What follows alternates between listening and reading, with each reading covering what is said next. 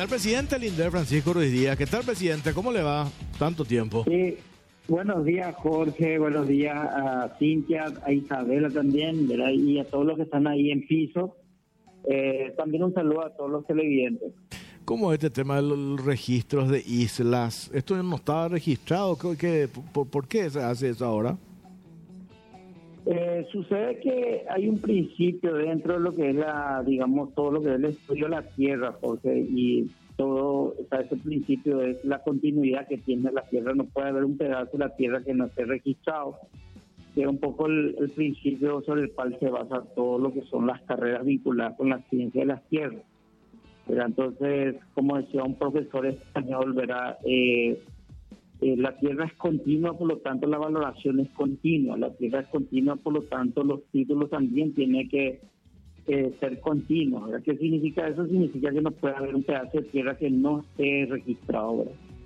Y desde ese punto de vista, una vez que están definidos los límites del país, una vez que tenemos todo lo vinculado con la hidrografía, eh, tenemos pedazos de tierra que están en medio de los ríos, pero son pedazos de tierra permanentes, no son pedazos de tierra al estilo dunas, ¿verdad? Que, que pueden eventualmente ir quedando bajo agua, desapareciendo y todo, sino son, digamos, espacios donde se pueden desarrollar ciertas actividades. Y estos espacios ¿verdad? tienen que tener un propietario, la Constitución Nacional define que son bienes del dominio público, mm. esas islas y posteriormente en el Código Civil se establece que son, digamos, propiedad del Estado, o sea, eso quiere decir que no pueden ser privatizadas, las islas no pueden ser transfería al, sector privado, por lo tanto. Eh, amerita tener una política vinculada a las tierras. Como son, digamos, espacios que están en el campo, en, el ámbito rural, vamos a decir, entonces. Eh, caen en el ámbito de la institución encargada de lo que es el catastro rural, ¿verdad? Y desde ese punto de vista, ¿verdad? hemos eh, empezado una discusión interesante vinculado principalmente con, con gente que entiende mucho de derecho agrario y también todas estas cuestiones vinculadas con las políticas de, de los inmuebles rurales, ¿verdad? Eh, y bueno, eh, lo que hemos encontrado es que tenemos un montón de islas en todo el trayecto, el río Paraná, el río Paraguay, pero que tienen como características ¿verdad? el hecho de que no han sido catastradas, no sabemos exactamente la cantidad de islas, ¿verdad? que forma parte del dominio público y que forma parte, digamos, de los bienes del Estado. Pero tenemos que tener un catastro. Puede ser que la Comisión de Marcadora de Límites tenga quizás catastrar las islas. Es ahora la segunda fase para hacer, realizar una reunión interinstitucional para ver cuál es el conjunto de información que ellos disponen. ¿verdad? Pero en primer lugar, la idea es determinar la existencia de un catastro eh, hay que entender que la Comisión de Marcadora Límites puede estar vinculando, con, o sea, puede, tener competencias en el ámbito de lo que es eh, la, determinación del espacio geográfico paraguayo, ¿verdad? Pero no necesariamente una isla tenga que ver con eso. Puede ser que una isla esté muy al interior del país, incluso en medio del país, de repente y este ahí no tiene no tiene digamos esa connotación vinculada con los límites geográficos entonces, punto número uno, determinar un catastro. Tiene que haber un catastro las islas. Hasta ahora no hemos encontrado, por lo menos en la institución, que se disponga de un catastro de islas.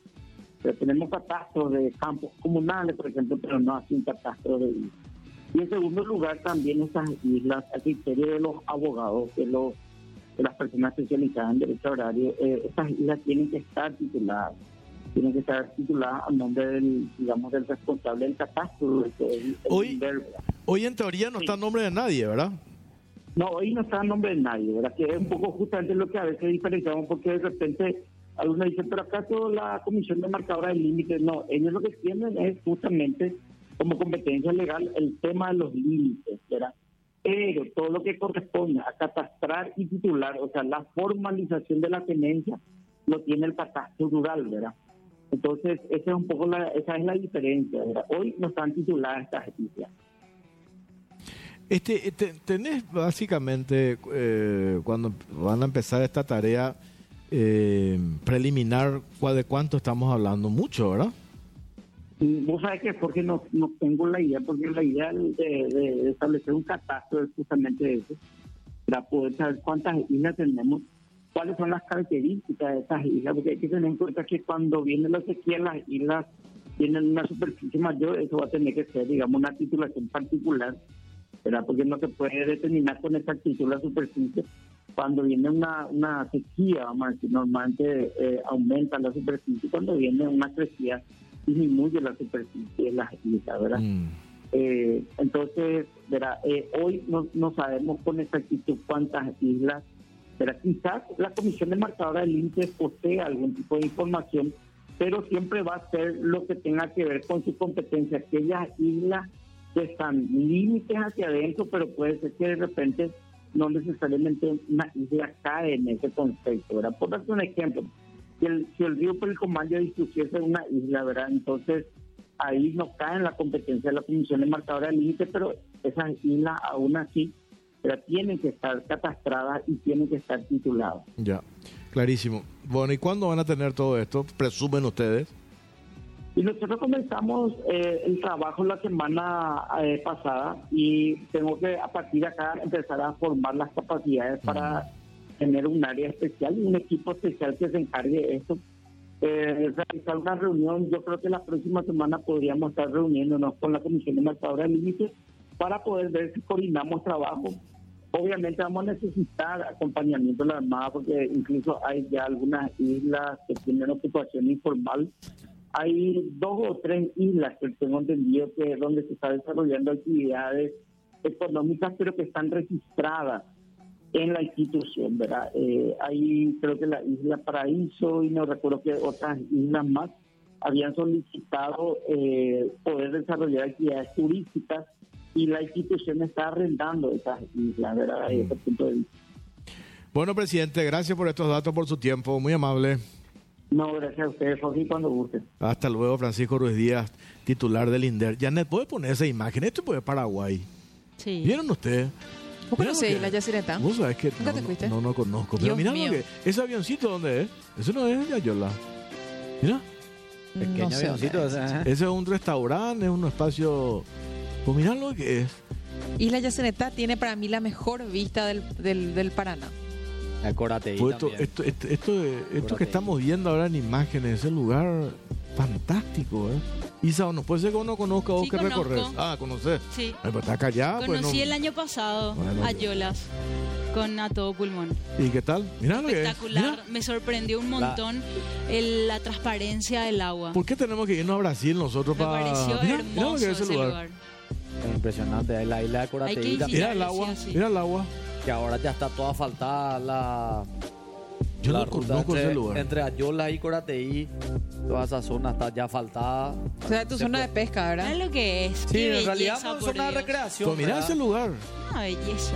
Sí. Pero así ir. mismo, como dijo Mira Isa, el agua es transparente. Transparente. Esto no es San. Cosme, eso. Ahí no, No, no, está más. Vos salís Desapareció. purificado. Santos, Cosme y Damián, ¿no? Qué Las linda la dunas. actividad con kayak mostraba ¿Con quién? Con Kayak. kayak. ¿Vos te vas con él? No, El kayak para Ah. Eh, el te vamos a llevar a Cotate. Llevamos. A hacer ¿Sabes kayak. lo que es kayak? Te veo remando. Si nosotros remamos de Bravo. leche todo el día.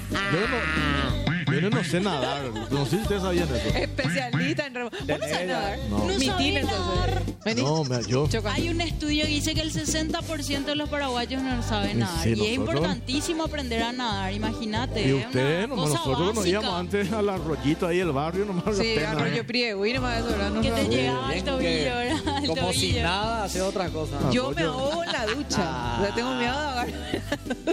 Bueno, Isabel Ochese, ¿qué tenés? Sí, señor. Vamos a actualizar el pronóstico del tiempo. Ya se va elevando la temperatura en este día martes 27 de febrero, 31 grados actualmente. Y veamos cómo va a estar el clima en otras ciudades. Vayamos hasta Concepción, 27 grados la mínima para esta parte del país y 38 grados la máxima. Hay pronóstico de lluvias. Vamos hasta San Pedro, 27 grados en la mínima y 38 grados en la máxima. Lluvias para San Pedro, igualmente para Guairá, pronóstico de lluvias, 25 grados en la mínima y 35 grados en la máxima. Pilar, lluvias, 25 grados en la mínima, 32 grados en la máxima.